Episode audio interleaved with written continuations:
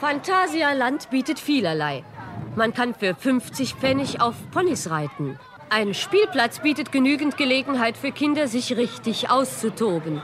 Und im strohgedeckten Restaurant können sich hungrige und müde Wanderer erlaben. Pferdchenspiele-Restaurant Dolle Sache vor 55 Jahren, als das Phantasialand in Brühl bei Köln eröffnet wird. Freizeitparks sind für Menschen, glaube ich, ein Ausflug in eine andere Welt und vielleicht auch so ein bisschen das Entfliehen aus der eigentlichen Welt. Meint Freizeitparkkenner Marco Fiege. Eine andere Welt aus Pappmaché und Plastik, Holz und Metall, eine Welt, die Geld bringt, glaubt Puppenmacher Richard Schmidt in den 1960er Jahren. Aber die Schwierigkeiten am Anfang waren eben die, dass das Neuland war in Deutschland, ein Vergnügungspark und keiner hat sich daran getraut, keine Bank wollte das Geld geben. Und so habe ich dann in Gottlieb Löffelhardt einen Partner gefunden, den ich von früher erkannte. Und der hat spontan Ja gesagt und auch mitgemacht. Fantastisch denkt Schmidt und baut auf dem Gelände eines ehemaligen Braunkohletagebaus sein Phantasialand für rund 2,5 Millionen D-Mark. Baugenehmigungen werden flott erteilt, sogar eine eigene Autobahnabfahrt gibt's. Nur die Nachbarschaft ist weniger fasziniert. An einer Freilichtbühne habe ich dann selbst noch als Puppenspieler gearbeitet im ersten Jahr.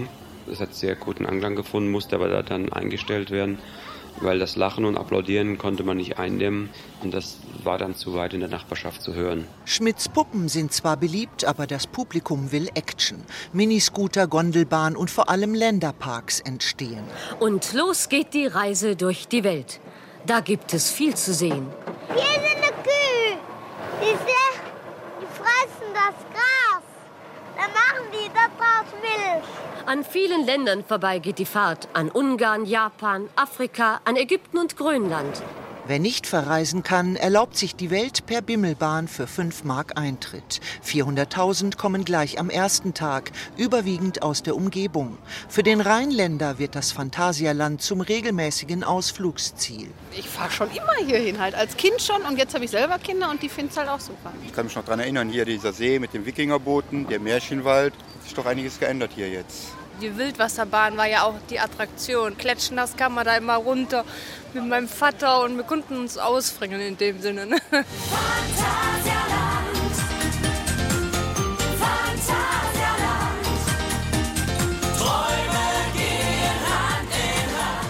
Hand in Hand mit moderner Technik. 55 Jahre nach seiner Eröffnung bietet das Phantasialand heute rasante Achter- und Wasserbahnen in- und outdoor, Bungee-Jumping und bunte Shows. Das Phantasialand hat sich in den letzten Jahren sehr modernisiert und ist weiter in die Richtung Fantasy gegangen.